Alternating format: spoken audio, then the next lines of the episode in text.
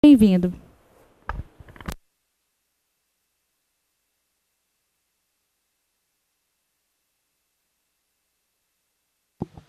Bom, gente, boa noite para todos.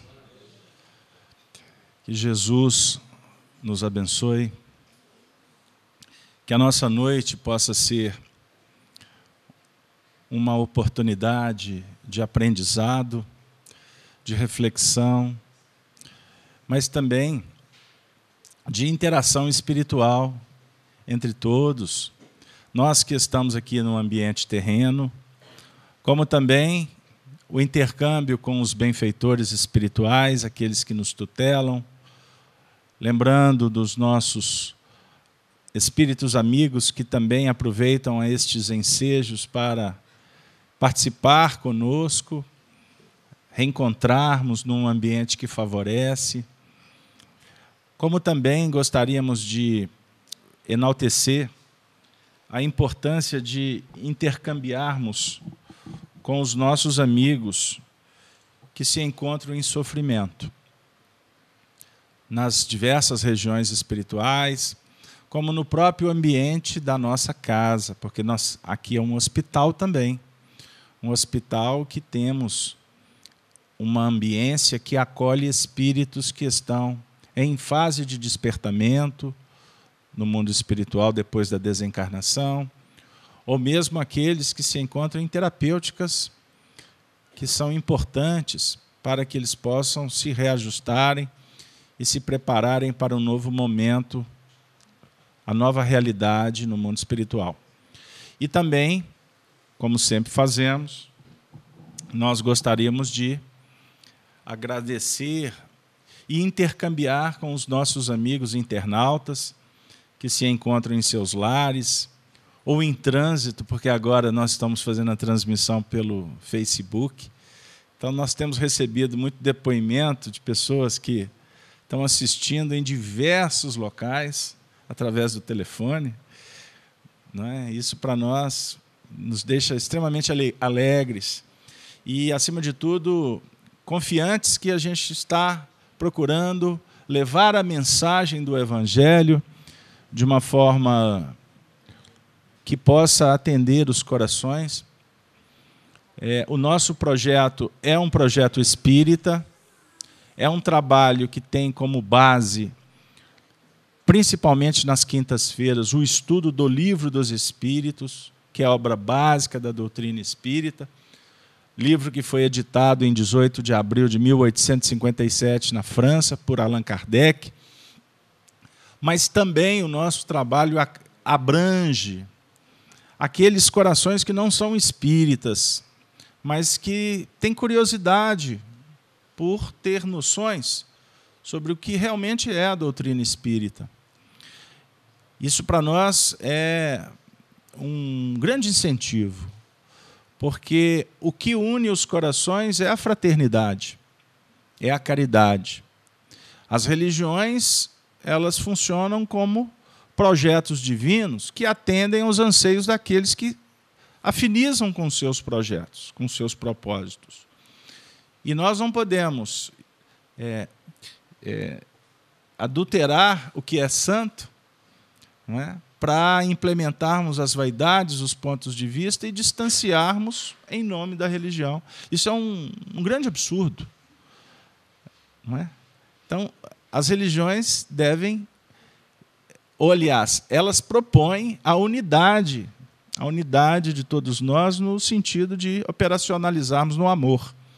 Então, o que cria dificuldades são os pontos de vista, a intolerância, o radicalismo, acima de tudo, a ignorância no trato com o divino. Então, a gente abraça todos os nossos amigos, principalmente da Rede Amigo Espírita, que nos acompanham nessa parceria há mais de sete anos. Um grande abraço ao Zé Aparecido, idealizador e coordenador, grande amigo, irmão, parceiro. A gente abraça também aos nossos ouvintes da Rádio Brasil Espírita de Maceió, que tem uma repercussão muito, muito importante, o Márcio, seu coordenador, a Cláudia, e a todos que se encontram no chat acompanhando o estudo do. Nós damos boa noite para eles também E junto com a Cleusa, a Denise vai trabalhar de sorte a trazer é, a participação, perguntas dos nossos companheiros. Sem delongas, nós estamos ávidos de começar o estudo. Agradecemos a presença do nosso amigo Júlio, que atendeu o nosso convite. O Júlio está conosco aqui aos sábados, no estudo do Apocalipse. Então fica o convite para quem quiser estar conosco, sábado às 8h30. Livro dos Espíritos, 160 anos. 1857, estamos comemorando 160 anos. Dividido em quatro partes, nós estamos trabalhando a segunda parte da obra, no capítulo 1 e no tópico que trata progressão dos espíritos. Inicia-se com a pergunta 114. Na última semana, nós trabalhamos as questões 122A e 122B. E o nosso projeto de hoje a jornada do bem e do mal. Pode ser a jornada no bem e no mal, como queira. E nós não vamos ler a questão anterior, nós já vamos partir da questão 123 hoje. Então eu peço a vocês que nos acompanhem, aqueles que estão em casa, a técnica vai expor a questão no vídeo e nós convidamos vocês a estudarem antes, trazer o livro dos Espíritos, para a gente estar criando uma dinâmica realmente de interação. Kardec pergunta assim aos Espíritos: Por que Deus permitiu que os Espíritos pudessem seguir o caminho do mal? Olha que interessante. Por quê? Por que Deus permitiu que os espíritos pudessem seguir o caminho do mal. Já pararam para pensar nisso? Primeira vez? Eu acredito que alguém, todos nós, já, já elencamos alguma questão sobre. Observemos a resposta. Como ousais pedir a Deus contas de seus atos? A resposta, sim, foi. Já começa muito bem, né? A resposta já no início já está dizendo: quem sois vós? É, o que você está pensando? Pedir contas a Deus? Não é à toa que isso foi respondido assim. Os espíritos são pedagogos, você tem uma habilidade educativa extraordinária. E aí chama atenção para nós, não é que nós temos que ter temor. A ideia não é medo, mas é um convite para refletirmos sobre as potências do universo.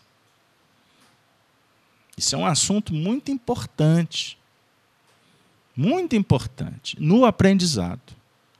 Nós viemos de uma escola em que foi alimentado durante milênios o tratado que impunha, que definia com muita clareza quem manda e quem obedece, ou quem deve obedecer. Ou seja, o imperativo da força caracterizava o mundo primitivo nós caminhamos para um outro período da humanidade. Embora muitos julguem que nós já atingimos a condição de maturidade para podermos fazer o que quisermos, nós vamos percebendo na atualidade que nós chegamos no momento em que precisamos de rever muitos conceitos e dentre eles o entendimento dos nossos limites e das nossas possibilidades. Porque nós precisamos de nos ajustar no contexto da evolução para não dar passos maiores do que as nossas pernas podem dar, como também não ficarmos naquela condição de subserviência, de, de, de, de não querer enfrentar. Não é isso. Nós temos que prestar atenção nas portas que se abrem, nas portas que podem ser abertas e nas portas que estão fechadas. Fiz-me claro?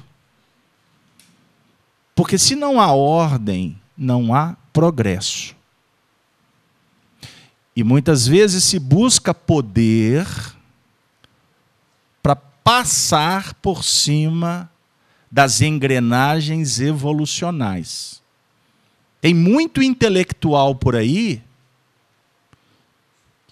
que adora usar a espada da crítica, porque detém determinado nível de informação, e acaba entrando nas raias do desrespeito.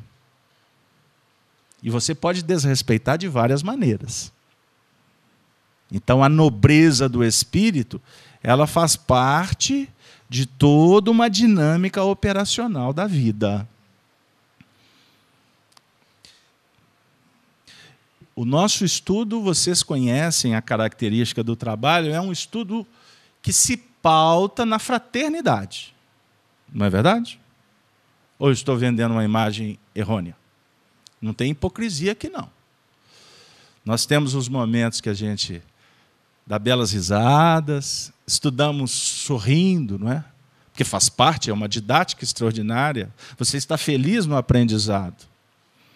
Mas em momento algum que estamos felizes, caracteriza um desrespeito nosso no que concerne ao divino. Pegaram aí? Então, vocês não chegam na FEAC e vão ver uma placa assim: o silêncio é uma prece. Vocês já viram aqui uma placa assim? Porque no dia que a gente tiver que colocar uma placa que o silêncio é uma prece, significa que a dinâmica operacional está complicada. Nós chegamos aqui a gente percebe que nós estamos num ambiente diferenciado. Diferenciado em que sentido? Ah, aqui é a casa dos espíritos. Não, não é nesse sentido.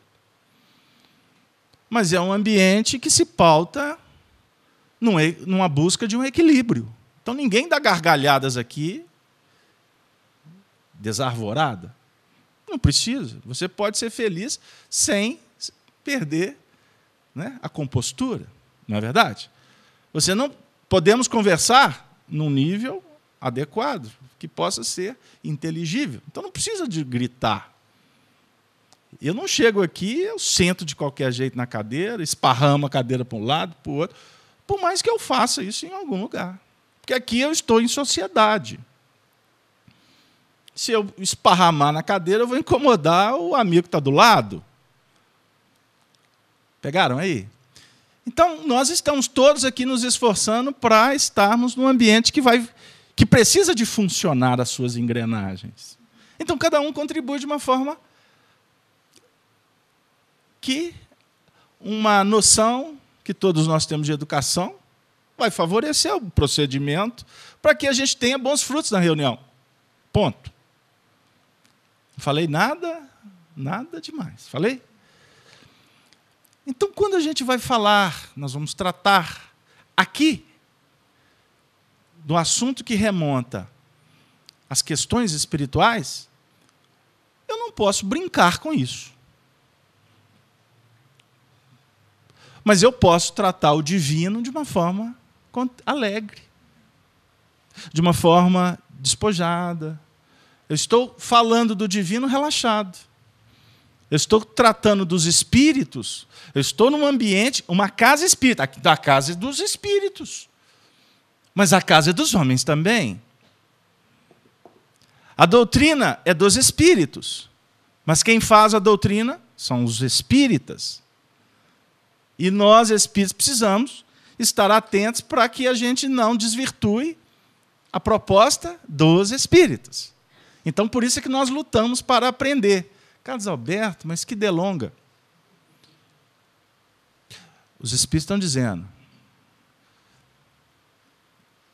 Como ousais pedir a Deus contas de seus atos? Na realidade, não era bem isso, né? A gente fica, ficou, a gente pode se sentir tão pequenininho também. Não, desculpa, foi mal. Não era bem assim. Mas os Espíritos estão dizendo: comecemos a abrir as percepções, a nossa performance espiritual, para tratar do divino.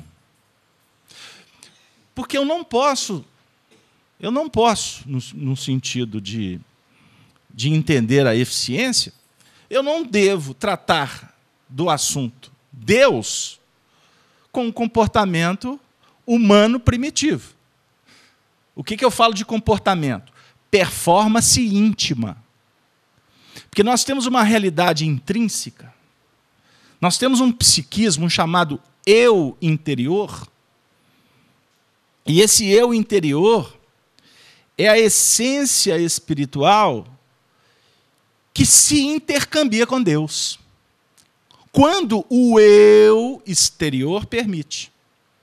Como assim? É muito simples.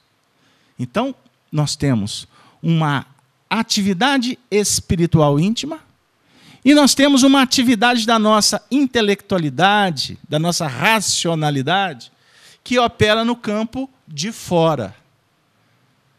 Está dando para trabalhar? Eu vou dar um exemplo. Hoje eu refletia sobre esse aspecto para trazer aqui. E eu estava diante de um computador, selecionando algumas coisinhas ali. E eu estou assim: como ousais pedir a Deus conta dos seus atos? Aí me veio uma inspiração. Fecha o computador, vai lá para fora. Aí eu fui para o terreiro. Fui para o terreiro. Ir para o terreiro é bom, não é? Quando pode. Eu fui para o terreiro, porque não é toda hora que eu posso ir para o terreiro. Aí eu resolvi sentar perto de um vaso de uma flor, que tinha uma flor. Flor desabrochando ali, despontando. Eu fiquei ali cinco minutos refletindo sobre Deus, olhando para a flor. Me fez um bem, me deu um gás, me deu tanta inspiração que eu quase ousei fazer o que o Chico Xavier fazia. conversar com as, com as plantas. Eu falei assim: Ô plantinha, você está tão bonita. Estou brincando. Eu conversei com a planta. Eu falei, usar no sentido do Chico, é pelo respeito, pelo carinho que nós temos com ele. Mas o Chico, como qualquer ser, se intercambia com outros seres. Depende do empreendimento, da performance, da sensibilidade, da habilidade para você intercambiar com o seu cão, com um inseto que entra dentro da sua casa, que a gente fica apressado em acelerar a desencarnação da baratinha, coitadinha, das formiguinhas. A gente pode interagir com os, com os seres. Como nós podemos intercambiar de uma forma diferenciada com os espíritos, mas eu não, não enxergo os espíritos, Carlos Alberto. Eu não tenho evidência. Mas se você começar a perceber, a abrir a sua percepção, verificarás que é evidente que eles estão do nosso lado. É evidente. Mas eu não vou discutir isso porque pode ter pessoas que não acreditam ou não concordam. São dois movimentos. Mas você pode, então, intercambiar com quem está do seu lado de uma forma diferente. Como ousais assim falar com a sua mãe? Você ficou longe. Puxa a mesinha para cá e me dá o copinho aqui. Põe ele aqui, puxa a mesa para trás. Como ousais falar assim com o seu pai? Pegaram? Deu aí? Como ousais falar assim com a sua irmã? Ah, ah, mas com a mãe, com a mãe, com a mãe eu falo. Como ousais falar assim com seu filho? Como ousais falar assim com o seu cão? Mas é cachorro. Aliás, ultimamente, se você maltratar um cachorro, você toma seis anos de cadeia. Se você maltratar o dono do cachorro, o, o, o, o dono do cachorro, você pode ser preso seis dias, você está liberado. Aí o outro brincou outro dia. Então, quando o cachorro me morder, eu mato o dono dele. Essas as contradições humanas e principalmente do nosso país, que é um celeiro de aprendizado, graças a Deus. Tem para todos os gostos. Aí, tá vendo? Já brincamos. Como ousais falar assim do Brasil? Pegaram? Deu aí, gente? Então, não é a questão de ter a coragem, de ser ousado, de querer prestação de contas. Não é nesse sentido. É o sentido de trabalharmos no sentido de, se é lidar com as leis divinas, primeira coisa, vamos entender como lidar com elas. Entenderam, gente? Ficou claro agora? Ser humilde. Amplie a sua percepção que a resposta vem. Agora, se for arrogante, a resposta não vem. A resposta já está pronta. E eu não vou dizer qual é. Posso continuar, Júlio? E eu falei que ia fazer três questões hoje com você, hein? Você lembra? Vamos lá, vou repetir a pergunta porque muitos já até esqueceram qual é a pergunta. Por que Deus permitiu que os espíritos pudessem seguir o caminho do mal? Pulei a primeira frase. Continuação da resposta. Pensais poder penetrar os, os desígnios de Deus? Ajustei. No entanto, podeis dizer isto: a sabedoria de Deus está na liberdade de escolher que ele deixa a cada um, pois cada um tem o mérito de suas obras.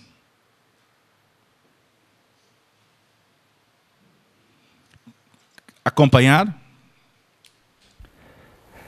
A sabedoria de Deus está na liberdade de escolher que ele deixa a cada um, pois cada um tem o mérito de suas obras. Como é que nós podemos fazer humildinho dessa resposta? Sabedoria de Deus. Sabedoria. Sabedoria de Deus define o quê? Está na liberdade de escolher que ele deixa a cada um. Então ele concede liberdade. Liberdade de escolher a cada um, pois a cada um terá qual a resposta, qual é a consequência da escolha.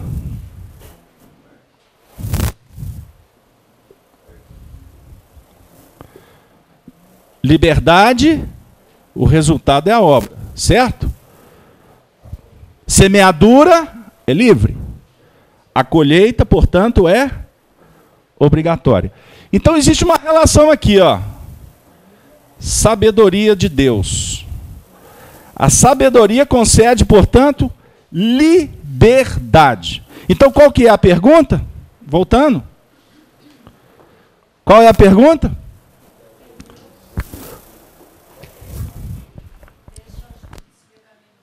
Porque Deus permite que os espíritos pudessem seguir o caminho do mal. Ele concede, então, liberdade. Porque Ele é sábio. Deus é a inteligência suprema do universo, causa primária de todas as coisas.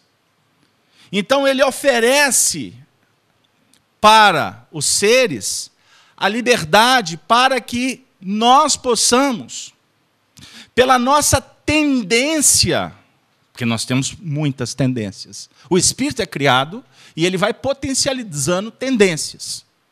Quando nós atingimos a fase hominal, hominídea, a fase do homem, do homem racional, pensamento, pensamento contínuo. Nós, portanto, começamos a escolher, e essa escolha vai trazer consequências de ordem moral. Certo? Então, por exemplo, os animais que estão mais próximos da faixa evolucional do homem, eles escolhem, mas não há na escolha dos animais consequência moral. Os animais vão evoluindo baseado nos seus instintos. Por exemplo, o cão, já que eu citei o cachorrinho, que está muito pertinho da gente. O cão ele não tem pensamento contínuo. O pensamento dele é fragmentado. Mas ele tem uma, uma continuidade de pensamento muito maior do que o animal que está num estágio anterior. Então não posso, falando de uma forma bem, bem rústica, eu não posso comparar a evolução de um, de um cão com a evolução de um réptil. Ficou claro? No próprio reino animal, nós temos os animais que podem ser domesticados e outros existem muito mais dificuldades e alguns não são domesticados. Certo? O processo de um cão, quando ele falece, o seu corpo falece, ou seja, existe a morte natural, ele vai para o mundo espiritual e já é trazido sintomaticamente para o mundo da encarnação de novo. São chamados espíritos grupos. Então, os animais não vão para o mundo espiritual e vão colher as consequências do que eles fizeram. Ah, mas o Carlos Alberto tem uns, tem, uns, tem uns cães, por exemplo, que são muito bravos. Não, eles foram preparados para serem agressivos. Então eu costumo dizer que o cão reflete o seu dono. Ficou claro? Ele vai fazer o que ele foi preparado para fazer. Obviamente que os estudiosos da matéria vão me dizer, mas numa ninhada de sete cachorrinhos, se você for acompanhar o crescimento dos sete cachorrinhos, você vai ver diferença de comportamento. Você vai ver alguns mais dóceis, uns mais tímidos, uns mais ousados, uns mais arredios. Pode acontecer? Pode. Por quê? O que foi automatizado, vamos dizer assim, numa vida pregressa, eles vão trazer na próxima vida. Uai, Casalberto, isso é, é de verdade? Se é de verdade, se não é, começa a prestar atenção na vida.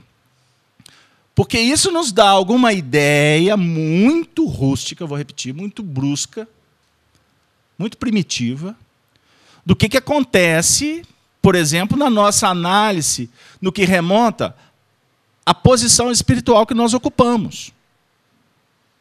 Então, numa ninha... ninhada. Está vendo? Eu fiz de propósito, mas aí eu desisti da brincadeira. Mas numa. Vou, vou para a roça, que aí eu posso brincar. Eu vou lá para o interior de Minas. Numa barrigada, né? Costuma nascer dois, três, né? Mas de uma mãe, de uma família, antigamente nascia sete, oito. Na família do Chico, eu gosto do exemplo da família do Chico. Olha, o Chico tinha nada mais, nada menos que 14 irmãos, olha que beleza. 14, 13? Eram 14 irmãos. Olha que legal. Óbvio, no caso do Chico, foram com dois casamentos, seu João Cândido, né? Dona Cidália Batista, a segundo, segundo casamento, e, e a Dona Maria São João de Deus que era a primeira, a mãe do Chico mesmo. Então ali tinha uma festa. O seu João Cândido Xavier observava os, todos os, os filhos e falava assim: gente, mas como cada um é diferente do outro. E foram tiveram a mesma criação, alimentaram da mesma maneira, frequentaram o, me, o, o mesmo ambiente, a mesma escola, etc, etc, etc, etc. Mas é a individualidade. É esse ser espiritual que está num processo de evolução trazendo uma bagagem. E essa bagagem, ela vai sendo construída, ela vai sendo formada a partir das nossas escolhas. Quando despontamos como homem para fechar, com pensamento contínuo, nós começamos a escolher. impulsionados pela, pelo intelecto, nas fases rudimentares pela, pela curiosidade, não é? as ideias relâmpagos. Aí muitas vezes você tinha uma ideia, tinha um desejo, mas tinha limite, não sabia como é que raciocinava. Igual meu cachorrinho. Meu cachorrinho, ele entrou no ambiente comigo ontem. Aí eu, o vento puxou a porta, aí ficou uma, uma frestazinha desse tamanho. Não dava para ele passar. Aí ele foi, olhou, ficou rodando a cabeça e eu admirando, né? Falei assim, vamos ver, vamos ver. Aí ele admirando e tal, ele enfiou, a, como dizia antigamente, né? Enfiou a fuça, né? o focinho. Ele enfiou o focinho e não dava. Menor do que ele. Aí ele fez assim, de repente a porta mexeu. Ele, ó, oh, eureka! Tum, a porta, fup, ele foi. Ele está descobrindo por curiosidade. O cão está deitado lá no terreiro, já que eu falei do terreiro. Aí, de repente, vem, ele está lá. Aí a, a, dona de casa, né, a dama, olha para o cachorrinho, olha que ser espiritual evoluído. Veio das esferas resplandecentes. No mínimo, era até cachorrinho de Jesus. Encarnou lá na casa dela. Nossa, o cachorro é maravilhoso. O marido é um traste, mas o cachorro. Ó, chegou num ponto do casamento que o marido dorme no sofá e o cachorrinho do lado da dama, da primeira dama. Mas aí o cachorrinho, ela está olhando, aquele, aquele, aquele cachorrinho fofinho, peludinho, e eu devo estar criando alguma crise aí, alguém deve estar brigando porque eu estou falando isso, porque aquelas damas, que deve até estar com um cachorrinho no colo, e o cachorrinho assiste a palestra do Carlos Alberto e capta tudo. Já escutei isso também. Mas então, tem que ser a minha, se for espírita levado, vai captar. Mas aí o cachorrinho está lá deitado no terreiro, de repente vem um mosquitinho. Ele está lá, de repente o mosquito entra no campo visual dele, ou perceptivo. Aí o cachorrinho faz assim. Aquele momento que ele está parado, ele não estava refletindo sobre o preço do euro. Se vão prender o juiz. Oh, desculpa. Se vão prender o corrupto. Já nem sei mais quem que vai ser preso. Ou se ninguém vai ser preso. Ele não estava refletindo sobre a crise do, do setor público, do, do etc, etc, etc. Ele estava adormecido, embora com intensidade orgânica normal. Pegaram lá?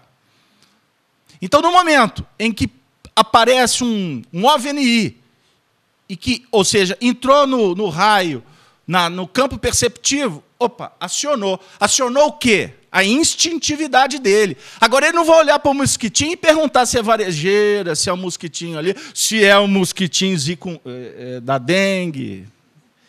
Ele não vai perguntar isso, porque ele não tem a elaboração. Mas quando nós atingimos, portanto, a fase hominal, que nós vamos entender que ali é um mosquito, que ali é um leão, que ali é uma cobra, aí a gente já começa a fazer análise de acordo com o que nós temos na nossa intimidade. Então você está vendo uma cobra rastejando aqui, um pode dizer: Ué, mas por que essa cobra está aqui? O outro está assim, não presta. Cuidado que ela vai te matar. O outro já está. Isso é um símbolo que tem traição. Cada um vai entender, vai ver a cobra de acordo com o painel que ele acalenta dentro dele. E aí a gente vai escolher o que, é que a gente vai fazer com a cobra. E o que nós fizemos com a cobra depois nós vamos entender essa atitude, porque toda a ação define uma repercussão. Ou melhor, toda ação gera uma reação. E toda reação redunda em uma repercussão. Então é reação e também tem repercussão. Ufa.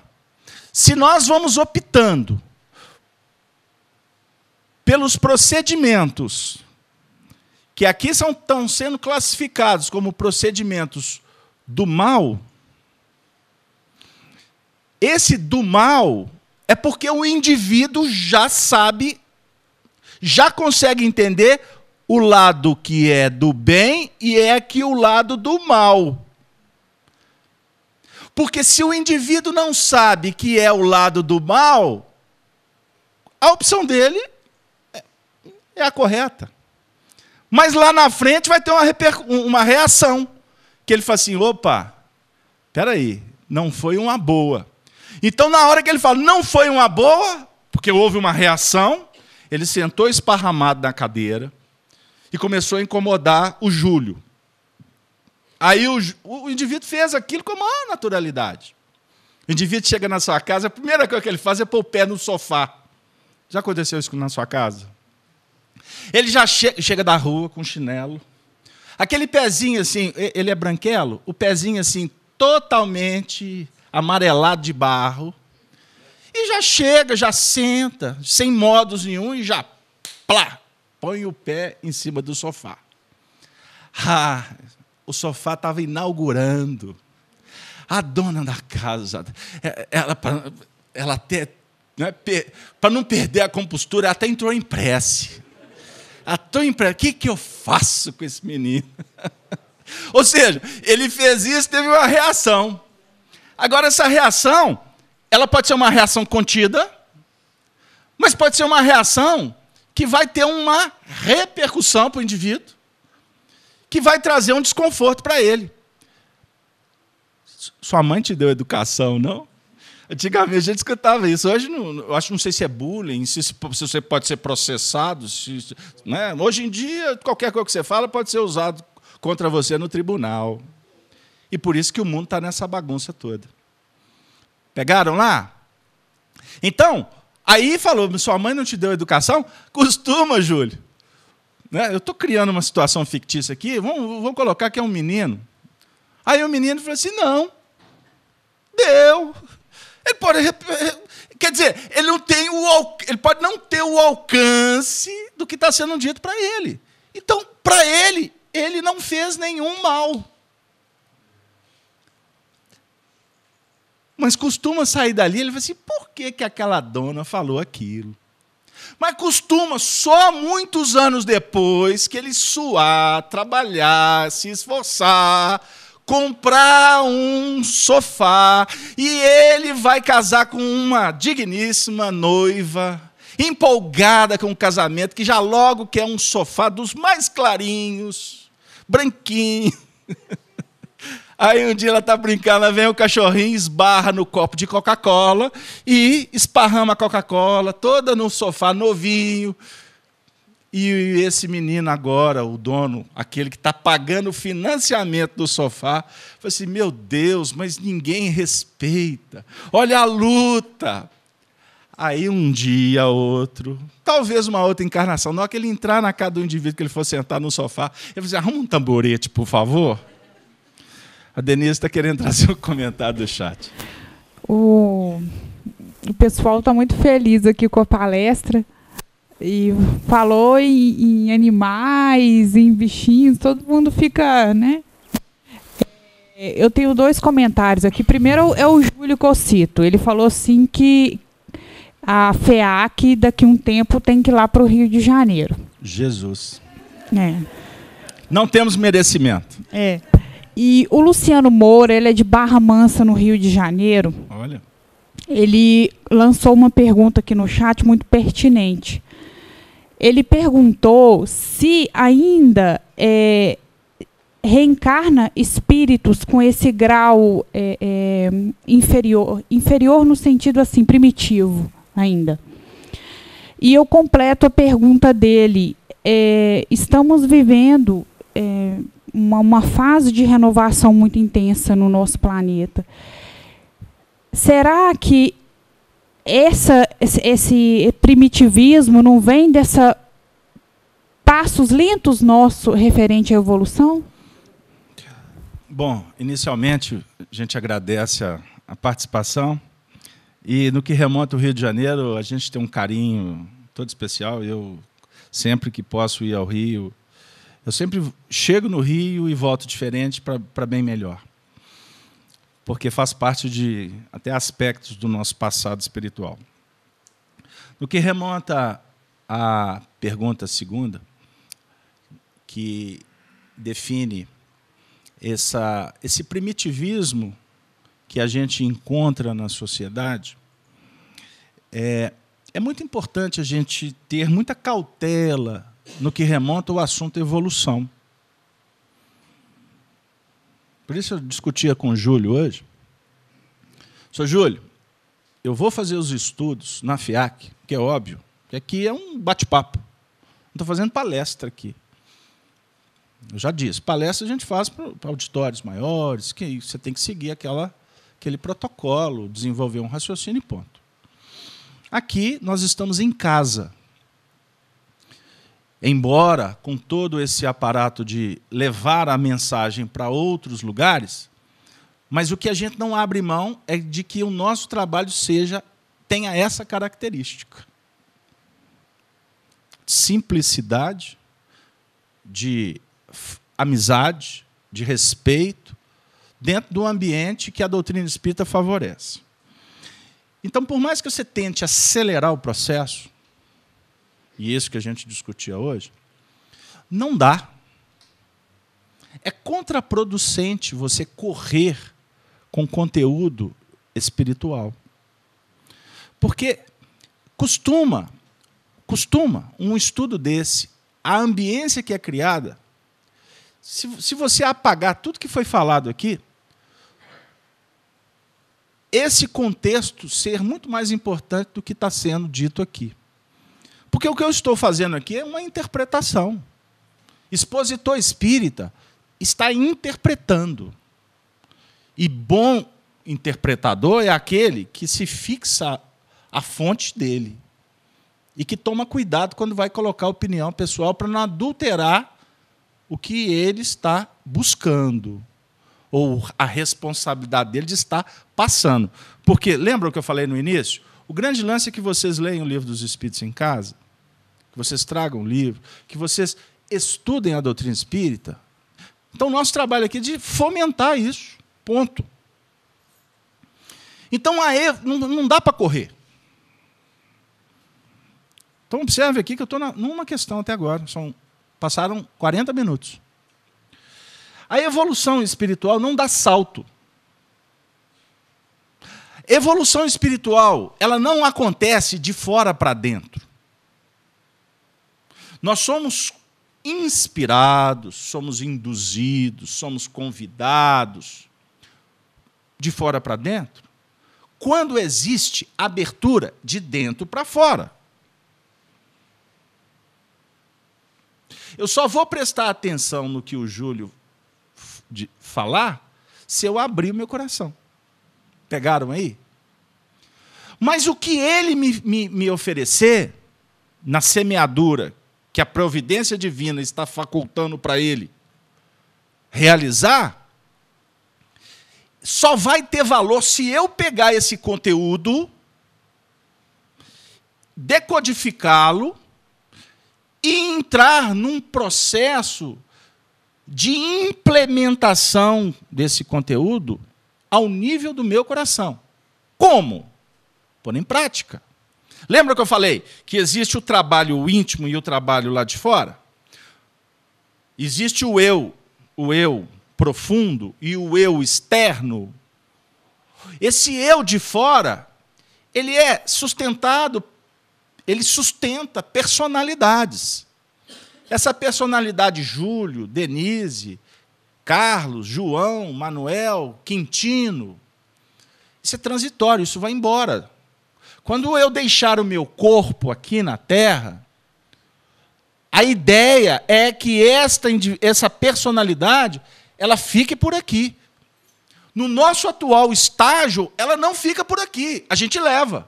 Porque lá no mundo espiritual eu continuo assinando do mesmo jeito, eu continuo com os mesmos hábitos, porque eu vou fixando, eu vou me apegando ao que está lá fora como se fosse o principal.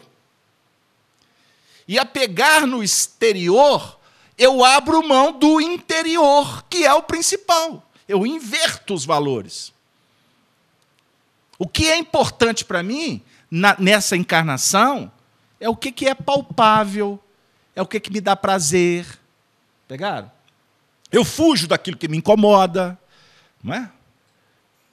Eu faço seleção de ambientes que eu vou frequentar, de livros que eu vou ler, de programas que eu vou assistir.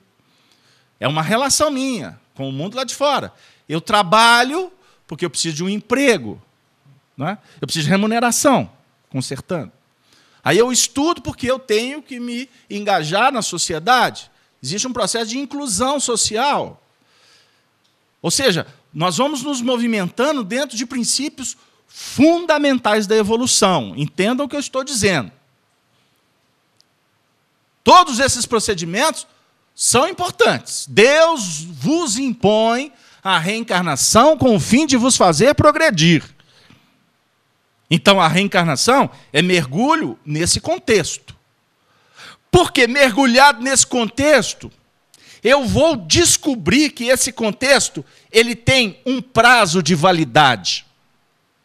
Se ele tem um prazo de validade, ele precisa ser tratado tal qual o prazo de validade exige.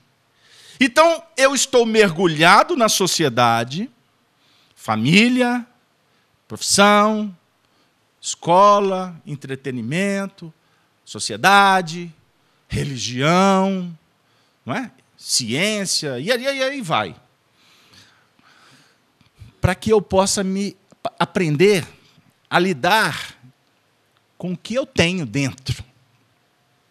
O que eu tenho dentro não pode ser maculado pelo que está lá fora.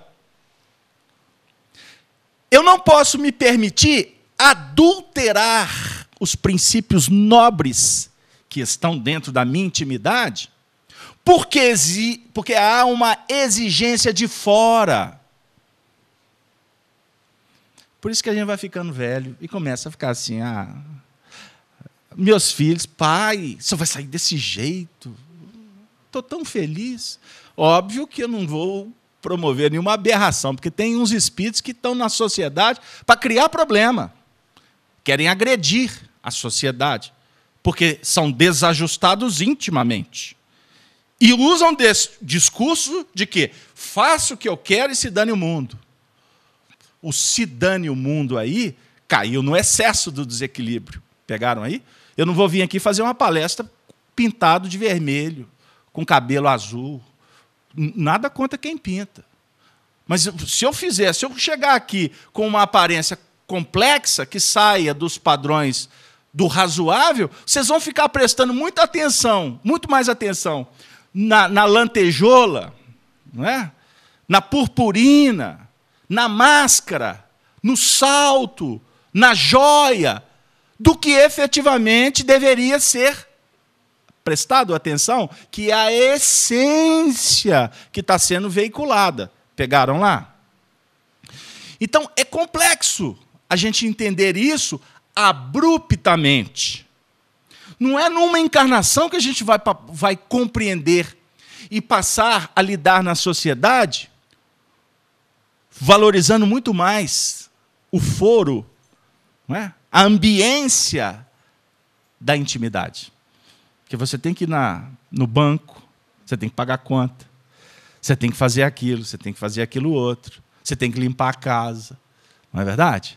Você tem que juntar em celeiro, porque você não sabe o dia do amanhã, não é verdade? Você tem que ir no hospital, porque tem alguém doente, você tem que ir no velório, porque desencarnou fulano. Então, que, que eu faço, Carlos Alberto?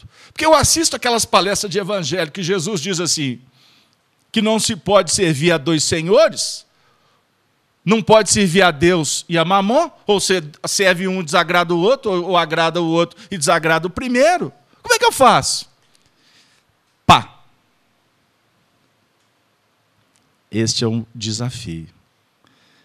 A gente começar a perceber o que, que é essencial e descobrir o que é supérfluo. Então, quando você está a caminho do banco para enfrentar uma fila, para pagar uma conta, nós estamos ali sendo convidados a percorrer uma vereda na qual eu vou optar em servir a Deus ou servir a Mamon. Pegaram lá o que eu estou dizendo? É quando você vai lidar com uma criança, um pedinte, que você vai semear uma, uma dádiva para um suplicante ou um supliciado, você pode fazer isto. Até em nome, até em nome de assistencialismo, e isso a gente faz seminário pra, nas casas espíritas para falar de assistência e promoção social. Eu, particularmente, bato muito nessa tecla. Eu falo para os espíritas. Nós que nos julgamos assim, doutores de caridade e etc., até nós espíritas, na hora que estiver trabalhando, oferecendo a sopa fumegante, você não vai. So, né? Você tem que dar uma sopa fumegante, você não vai dar uma sopa fria, né? Se for oferecer é, é, um passe no hospital, nos lares, quando você estiver lidando com. É, dando banho em pessoas carentes, poxa, Quantas atividades extraordinárias que a gente pode participar. Você pode estar agindo sintonizado com o alto ou sintonizado com esse eu inferior que está sendo movido ali o pragmatismo, está movido ali em busca de vaidade, está promovendo ali com interesses outros. Pegaram lá? Só para concluir. Existem espíritos primitivos que estão reencarnando no nosso planeta, vamos dizer assim, espíritos ainda vinculados àquelas fases da barbárie, não. Porque o estágio planetário já está mais adiante. É difícil você encontrar no planeta Terra uma região que o indivíduo está completamente é, é, segregado da sociedade, vivendo princípios da caverna. Embora pode ter um caso ou outro, mas é difícil. Pegaram lá?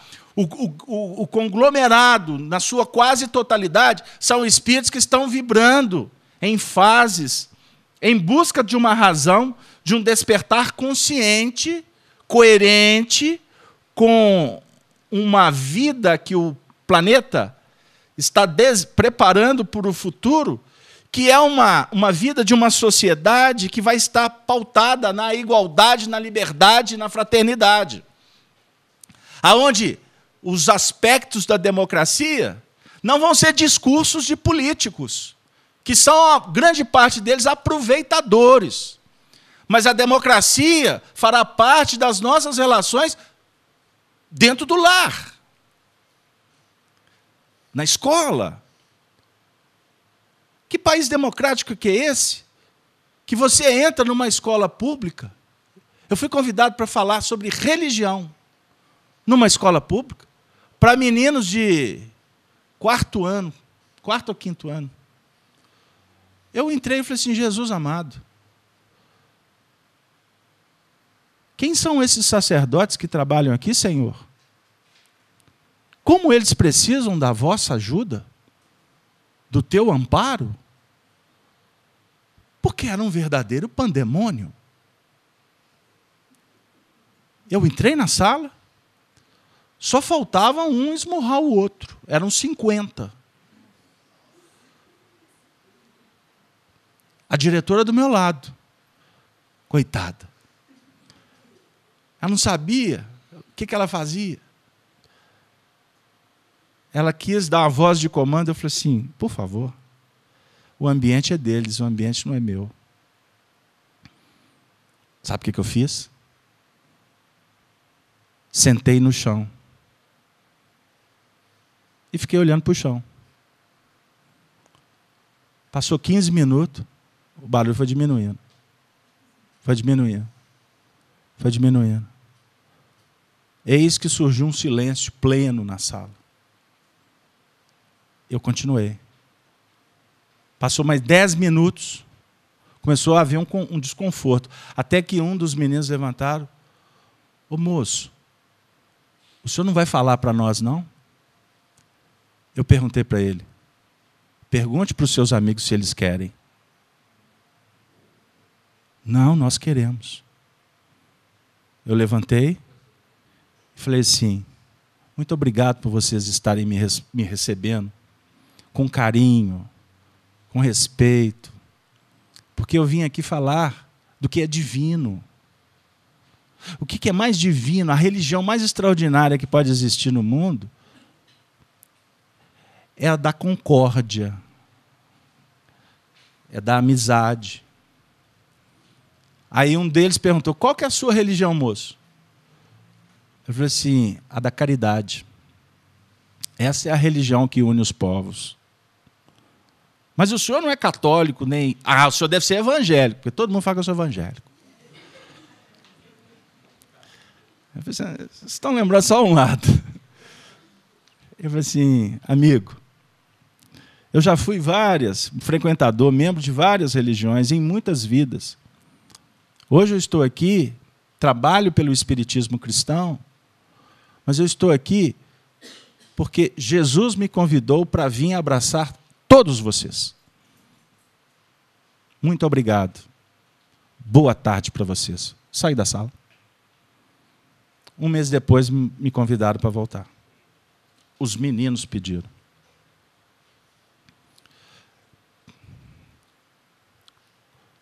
Por que, que a sala estava daquela, naquela, naquela confusão toda? Porque aquela sala, ela me mostra, ou ela aponta para todos nós, como anda a sociedade.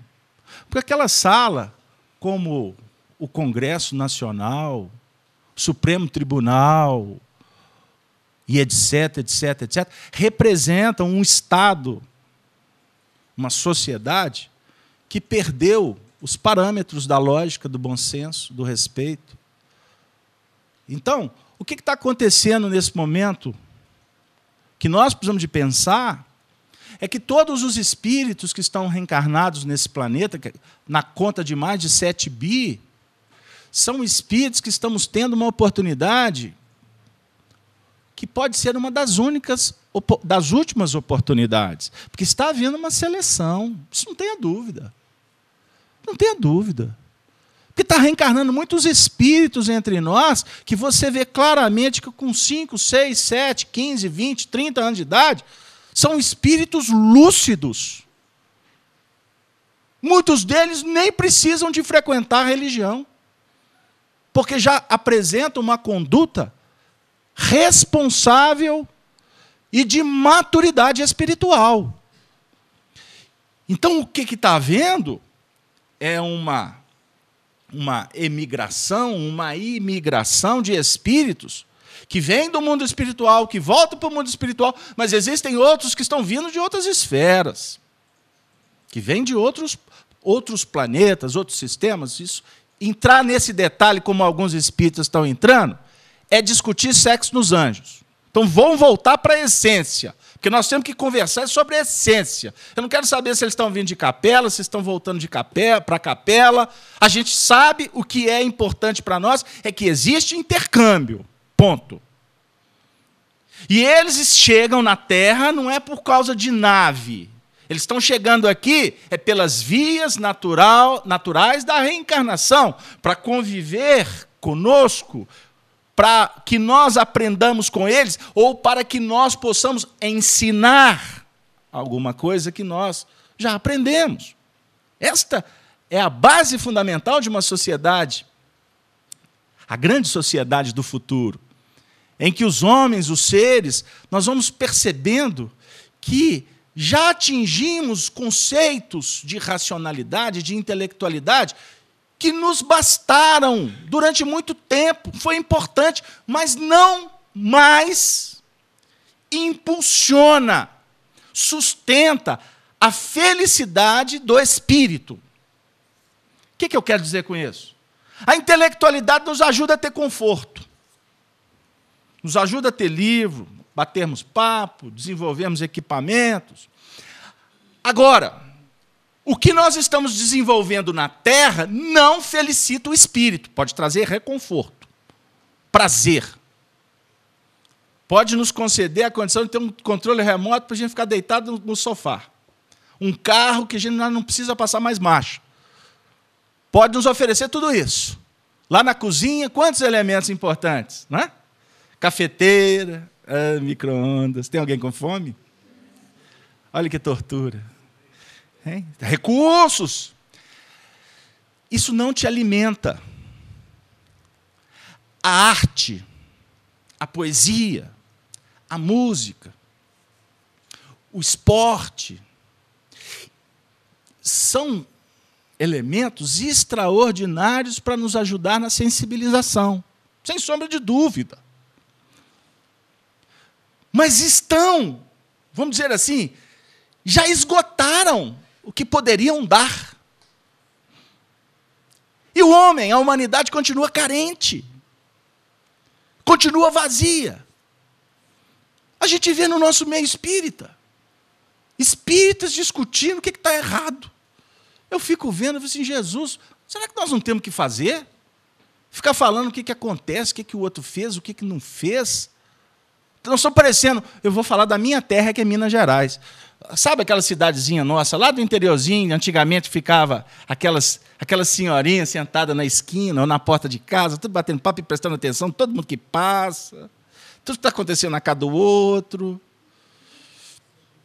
O que, que é isso? A não ser infantilidade espiritual, ignorância, porque a gente está num momento que não está dando para brincar com o tempo. O tempo está assim, ó, numa velocidade estratosférica. Quanto o sentimento de falência espiritual, né, de falência emocional que todos vivemos, pelo menos quem está evoluindo, né? Porque muita gente está tudo muito bom. Você começa a fazer um negócio, daqui a pouco você olha para o relógio, o relógio passou. E você não fez. Aí você tem várias tarefas você tem que ser multi, multidisciplinar, ou você tem que aprender a fazer seleção, priorizar. E priorizar com aquele movimento íntimo de estar sempre pronto a um chamamento do Senhor. Porque você estabelece uma ordem não é? de, de atividades, que você vai ali passo a passo, de repente você chega na terceira tarefa de 30 por dia, o telefone toca e você olha, sua mãe está no hospital. Acabou o resto. Não é assim? Ah, não posso. Depois eu vou, mamãe, porque eu tenho que fazer isso, isso, isso, isso, aquilo. Isso é pragmatismo. Isso é, é, é aquele, aquele movimento que emperra a evolução. Por, por isso que Jesus falou que nós temos que ser sal da terra. Sal da terra. Sal é o movimento do ajuste, do tempero. Denise, pode falar. Nosso querido irmão aqui do chat, Rodrigo Machado, ele tem uma pergunta. Deixa eu localizar aqui novamente, me perdoem, porque o chat se movimenta rapidamente. Ele pergunta sobre a evolução dos espíritos. Em, que evolução, sobre a evolução dos espíritos encarnados para outra dimensão se isso pode ser é, percebido pelo próprio espírito. É, no sentido, ele diz aqui, é, se à medida que vamos realizando um trabalho de desenvolvimento moral, espiritual, se isso já pode ser sentido, é algo tangível pelo espírito. O que, é que vocês acham? Passa a palavra para o meu amigo Júlio. O Júlio vai Vem aqui na frente, Júlio, por favor. Pô, agora o Carlos Alberto me pegou de surpresa aqui. Né? Qual, como é que é? Repete aí. Ah, podemos sentir, né? Evidentemente que nós devemos sentir a evolução, porque se nós não sentimos a evolução, significa. O que, que nós estamos fazendo aqui na Terra? Então eu tenho que. Porque Jesus mesmo, por exemplo, por que me chamais bom? Bom é o Pai. Ou em outra passagem, vós me chamais mestre e Senhor, e dizeis bem porque eu sou. Então nós temos que ter a consciência do, da evolução, porque senão nós não estamos, não estamos sabendo o que estamos fazendo. Tem que identificar o processo, o meu crescimento. Porque senão não há um aproveitamento, não há. Inclusive não há Inclusive, não há abertura para o novo crescimento. Então, é necessário que a gente tenha, a, gente tenha a consciência. E o conteúdo espírita proporciona a consciência, porque a revelação, a revelação que vem do alto, que todos nós costumamos abordar como sendo a descoberta de mistérios ou a revelação de conteúdos extraordinários, era basicamente a revelação do nosso estado de espírito. Porque se eu tenho acesso às informações, por exemplo, da escala espírita, característica dos espíritos superiores, característica dos espíritos bondosos, isso para mim é um cotejo íntimo com a minha característica. Se a minha linguagem é uma linguagem complicada, eu aprendo que a linguagem dos espíritos nobres é uma linguagem diferenciada, então eu estou aquém do processo. E isso também é um parâmetro para nós identificarmos a natureza dos espíritos que estão ditando supostas obras psicografadas, mas com uma linguagem completamente esdrúxula, né, Carlos Alberto? Não sei se deu aí para responder o companheiro. É, então tá. Então, o Carlos Alberto arremata. Obrigado, Júlio. O Júlio é um parceiro. Bom, gente. Aí você estava falando, né? É, se, é, no, até a metade da sua fala, a questão dos parâmetros. Parâmetros. Os nossos parâmetros, eles vão modificando à medida em que a gente vai abrindo para as modificações. Qual que era o nosso referencial há 20 anos atrás? Quer ver como que a gente entende isso na sociedade? Qual, quem são os nossos ídolos? Porque no nosso atual estágio evolutivo, a gente estabelece, a gente cria os ícones, a gente alimenta os ídolos, porque como o Júlio falou, eles são, eles representam os nossos anseios, os nossos sonhos. O ídolo muitas vezes representa um pouco da nossa incapacidade do vir a ser. É muito mais fácil idolatrar, ficar admirado, do que efetivamente entender que o indivíduo ele está atingindo um nível por esforço e que compete a mim desenvolver o meu potencial com as minhas características. Então, essa história de cópia-cola na evolução não funciona. A gente, no computador, você copia e cola ali, você não precisa nem digitar mais os textos. Né? Por quê? Porque a gente está atingindo um nível de progresso que efetivamente nos mostra que nós estamos deixando de ter que operar com a força. Isso é um pensamento do Espírito Emmanuel. Nós estamos deixando de operar com a força do espírito. Quem quiser anotar, o pessoal do chat aí que gosta, anotem, porque isso é valoroso. Nós lidávamos com a força do espírito. Nós, a humanidade caminha para lidar com o espírito da força. O Emmanuel faz muito trocadilho, e como ele é pedagogo de alta capacidade, ele faz isso de uma forma elaborada, produtiva. Pegaram? Antes você usava a força do espírito. Vamos carregar pedra, vamos quebrar pedra. Hoje, nós estamos caminhando para descobrir é, o espírito da força. Você pode fazer isso sem ter que usar os braços. Você pode, você pode fazer desagregação molecular, atômica, pelo poder do pensamento. Nós vamos chegar nisso. Por que, que se, se consegue manipular objetos? Os espíritos não intervêm na matéria?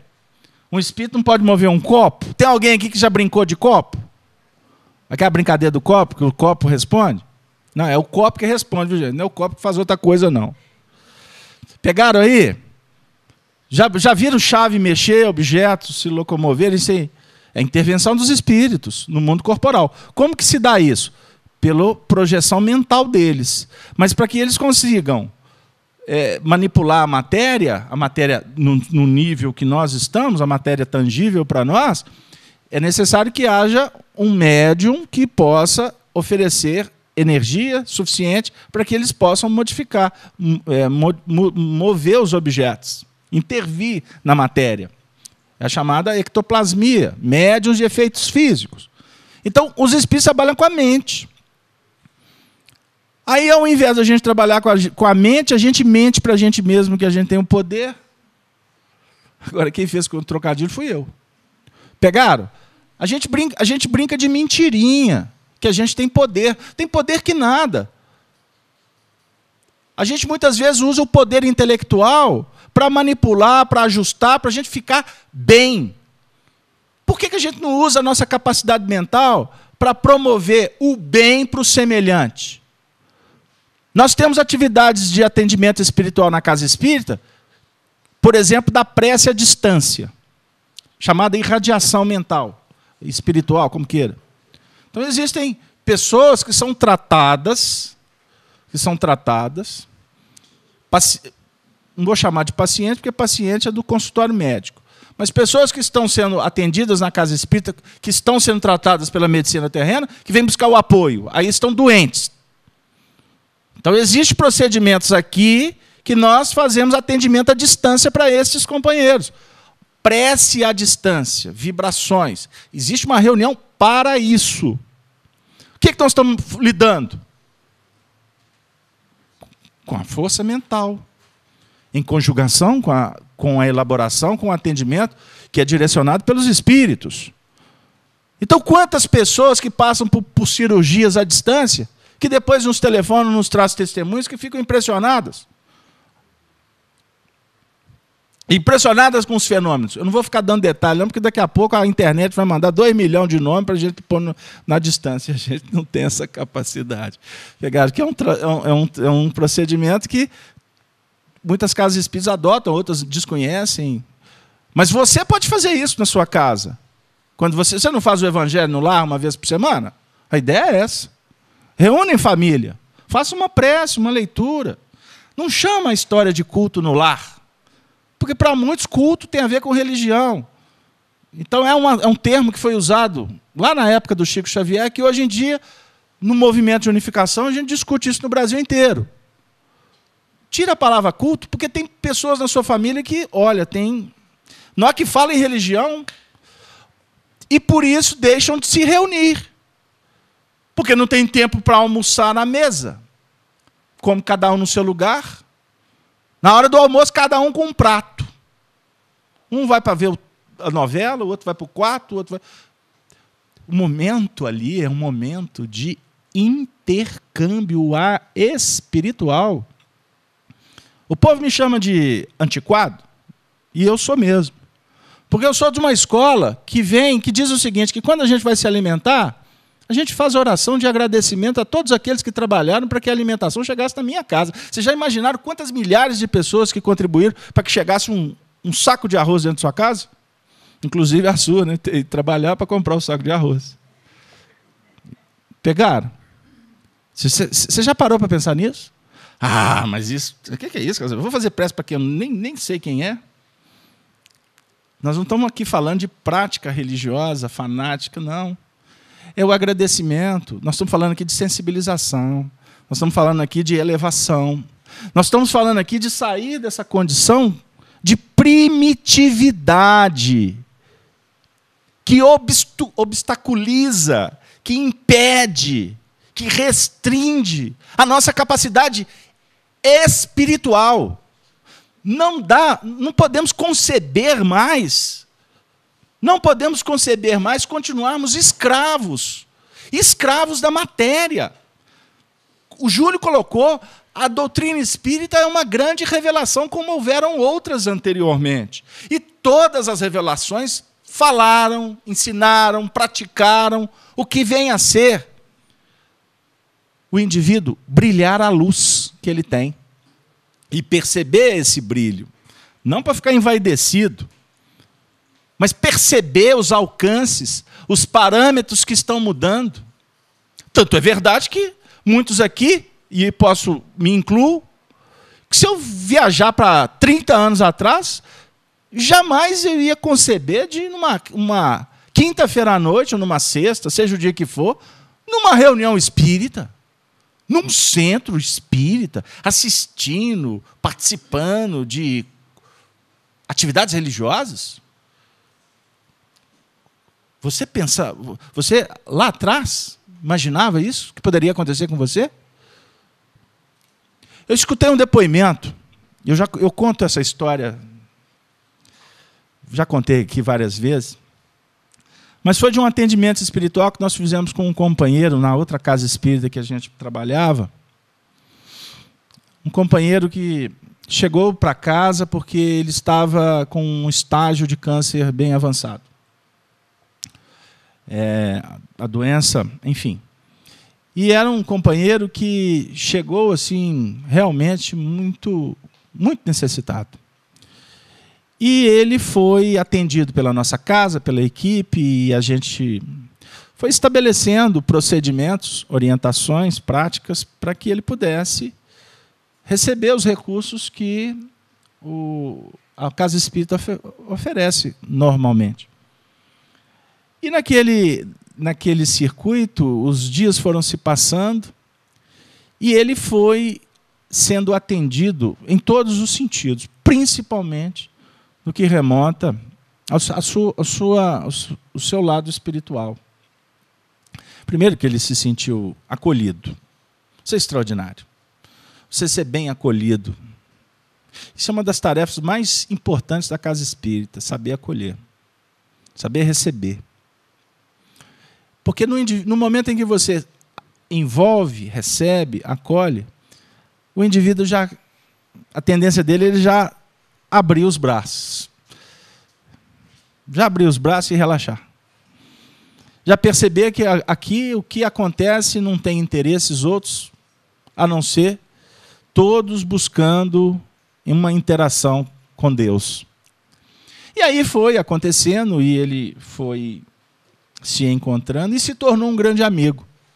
E eu me recordo que ele participava das nossas reuniões de materialização, a ectoplasmia, e quando a gente fechava, diminuía as luzes no procedimento normal, naquele momento mediúnico, que há uma, uma dinâmica ectoplásmica mais intensa, e a luz atrapalha um pouco. Enfim, quando terminava essa parte que a gente acendia a luz no final da reunião, aonde ele sentava, em volta dele, ficava aquela a mecha de cabelo que ia caindo por conta que, do tratamento que ele fazia de quimioterapia. E o tempo foi passando e ele foi se interagindo de tal forma que ele passou a ser a, a pessoa mais alegre do nosso trabalho. Ele fez um tratamento na casa conosco, sei lá, um, uns dois anos mais ou menos. E a gente observava que enquanto o corpo dele ia falecendo gradativamente, ele espiritualmente foi acendendo luz. Ele foi se transformando espiritualmente. Então, a sua pergunta, a resposta do Júlio, eu acho que na prática a gente pode corroborar com esta experiência. O nome dele, eu não vou dar sobrenome, mas o nome dele era Seu Ciro, por sinal carioca. Ele tinha uma pousada uma das praias aqui do Brasil. E ele deixou tudo, a vida que ele tinha lá, para ficar em Belo Horizonte para fazer o tratamento e, coincidentemente, veio a nos conhecer. E foi muito interessante, porque a reunião com ele, ela passou a ter uma conotação muito especial, porque ele, ele tinha uma capacidade, ele tinha um carisma que ele julgava o ambiente para cima. E os espíritos foram investindo. E nos foi revelado posteriormente que ele foi recebendo uma chamada, o Chico tratava muito assim, né? Uma chamada moratória espiritual. O que, que significa isso? Porque ele foi dando uma guinada no processo da iluminação dele, tão intensa, tão extraordinária, que ele tinha um prazo que a doença e estabeleceu o falecimento dele. Mas a resposta dele ao tratamento foi definindo um momento muito importante. Que se ele tivesse desencarnado em pouco tempo, do jeito que ele chegou, ele ia, ele ia ter muita dificuldade no mundo espiritual, pós a, o seu falecimento. Então, os espíritos, eles pensam, eles chegam nessa seguinte conclusão: face ao livre-arbítrio. Face ao livre-arbítrio do indivíduo. Por isso que essa palavra, essa frase, como ousais, ela encaixa aqui para nós de uma forma solene, que a gente desconhece. A gente não sabe. Como diz o Evangelho, a gente não sabe a hora. E por quê? Existem procedimentos numa encarnação que pode mudar a destinação do ser. E independe da idade. Independe. Se o indivíduo é novo, se ele é jovem, se ele é mais maduro, se ele é um ancião, independe. Porque para a espiritualidade o tempo é outro. A noção de tempo e espaço nossa, para os espíritos, ela se perde, porque eles trabalham numa outra dinâmica de perenidade, de essencialidade vibracional, é a, a chamada eternidade. Ou seja, perder a noção do espaço e do tempo e lidar com energia. Aí a gente vai lá no, no Einstein, né? Vamos brincar com espaço, tempo e energia? Porque o nosso, nossa discussão aqui é falar de energia. Não é que o espírito é energia, mas o espírito promove energia, ele manipula energia, embora ele possa ter uma fagulha de energética. E eu vou ficar por aqui para não dar pano para manga. Pegaram aí? E então, Casalberto, e o que aconteceu com o seu Ciro? Essa é a pergunta que não quer calar, não é? Pois é, o tempo foi passando e os espíritos com aquele carinho com ele, e à medida em que o tempo foi passando, foi abrindo possibilidades. Ele foi adquirindo uma fé tão produtiva que os parentes que o acompanhavam no mundo espiritual começaram a se revelar. Nas reuniões, ele começou a receber os recados, comunicações mais intensas, mais objetivas, mais claras. Até que eu não me esqueço, o último espírito de uma fila de parentes que se apresentaram ao longo das reuniões, que eram reuniões, eram procedimentos semanais, às quintas-feiras. O último espírito que se manifestou foi a mãe dele. Eu não me esqueço dessa cena. Foi a reação dele, a imantação do ambiente, o procedimento dos membros da reunião foi, foi um dos acontecimentos que mais me marcou nesses 30 anos de janela mediúnica que a gente trabalha aí.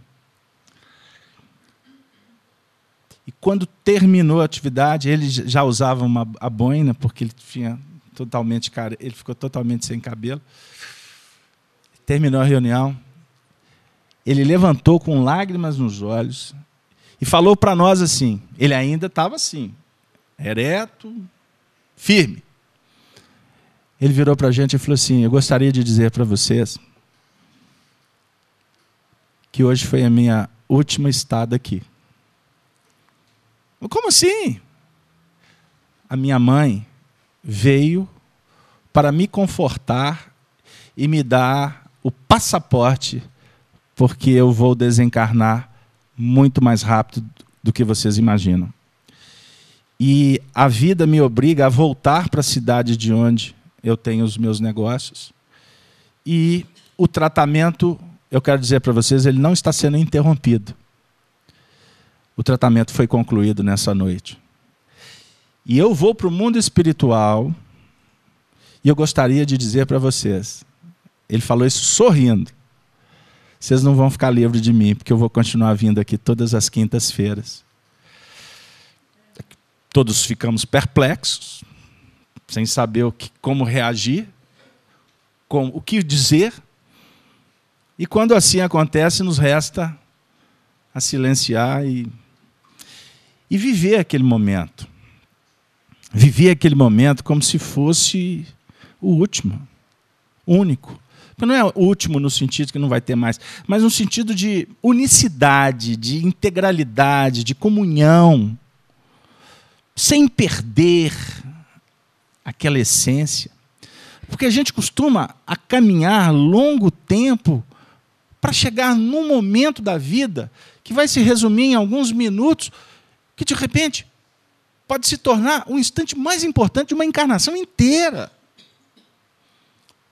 De uma encarnação inteira. Mas a nossa ignorância nos furta, nos impede de abrir essas perspectivas. De abrir essas perspectivas. Ele se despediu. Na semana seguinte, ele mandou um recado, ele telefonou para um dos membros da reunião, dizendo que já estava com saudade. Na semana seguinte, nós recebemos a notícia que ele tinha desencarnado. Ele teve um mal súbito e foi para o mundo espiritual. Então, foi um, foi um procedimento tão extraordinário que nós vimos uma alma voltar a brilhar à luz. Brilhar. E ele respondendo disse-lhes: O que semeia a boa semente é o filho do homem. Essa fala de Jesus comentando a parábola do joio e do trigo. Nós estamos na vida sendo convidados para semear. E a semeadura ela vai definir colheita. Mas antes da colheita, nós vamos ver crescer joio e vamos ver trigo. O trigo é a resposta para aquela semeadura que foi envolvida nos sentimentos mais nobres, mais puros, que pode dimanar do nosso coração. O joio é a semeadura descompromissada, irresponsável. Irresponsável no sentido de que a gente faz, a gente pensa, porque não é só o que fala, é o que pensa. Que a gente não quer nem saber as consequências. Como é desagradável, como é desagradável, amigos, para os espíritos verificarem sementeiras que nós realizamos em nome deles sementeiras do mal. Imagine. Imagine aqueles que nos amam, que nos acompanham, que nos tutelam, verificando que a gente está julgando as oportunidades pela janela, ou que a gente está maltratando alguém, ou que a gente está falando mal de alguém. Porque tem muitos que falam dissimuladamente não dão nomes, mas falam e as mensagens são carregadas de treva. E os médiums, as pessoas sensitivas, percebem. Pode nem ouvir o discurso, mas captam. Registram. Agora, como, como podem estar felizes? Ou como estão felizes estes que nos amam por verem, por exemplo, esse momento nós aqui reunidos, com o sentimento mais despojado de querer mudar, de querer voltar a sorrir, porque eu me esqueci como, como sorrir. De repente, essa vida me tirou daquele momento em que eu podia brincar Hoje eu não consigo brincar mais. Eu não tenho mais tempo para olhar nos olhos das pessoas, para brincar com as crianças. Eu não tenho tempo para nada. Porque perdeu, perdeu o prazer, perdeu, perdeu o sentido. Por que, que eu estou vazio? Por que, que eu ando cabisbaixo, angustiado? E muitas vezes sem manifestar. Estou sorrindo lá fora, mas aqui dentro está um universo destruído. É porque eu perdi a fé. E afirmava Chico Xavier que uma das coisas mais tristes que pode acontecer na vida de uma pessoa é ela perder a fé. Nós estamos aqui porque fomos convidados por aqueles que nos amam não pense você que você veio aqui, que você que escolheu. Pode ter sido, de uma certa forma, mas você veio aqui porque uma, uma, uma, um caminho espiritual foi aberto. Eu não estou sendo místico, eu estou sendo realista. As portas da espiritualidade estão se abrindo para cada um de nós, porque se não estivessem abertas, eu não tinha ligado o computador, eu não estaria aqui. Eu estou aqui porque Jesus está dizendo assim: chegou a hora. Vinde a mim, todos vós que estáis cansados e sobrecarregados, porque eu vos aliviarei. Mas tomai sobre vós o meu jugo e aprendei de mim, porque Ele é mestre, que sou brando, que sou humilde de coração. Aí, a consequência, a obra, será premiada por um troféu que ninguém no mundo pode te dar o troféu da paz. Paz. Sentimento do dever cumprido. Ninguém, absolutamente ninguém no mundo pode te dar paz. Ninguém no mundo pode te trazer o inferno, o céu. A paz é conquista após o bom combate. Que Jesus possa ser sentido muito mais do que compreendido. Porque sem Ele, por certo, nós vamos nos perder na caminhada.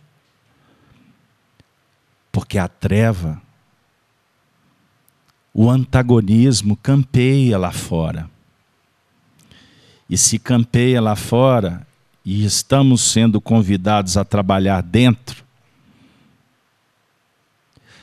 eu posso me tornar invencível. Agora, se eu quiser vencer a treva, eu posso ser vitorioso em algumas batalhas, mas no final serei derrotado. O Evangelho não briga com a treva. Foi Jesus quem disse: Não resistais ao mal, que o mal te engole. Brilhe a vossa luz.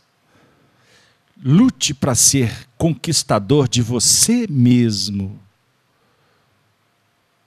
Assim seremos invencíveis com o Cristo. E a paz há de reinar de se estabelecer, como ensina Emmanuel, se estabelecer em definitivo nos domínios do coração. Ave Cristo. Boa noite para todos.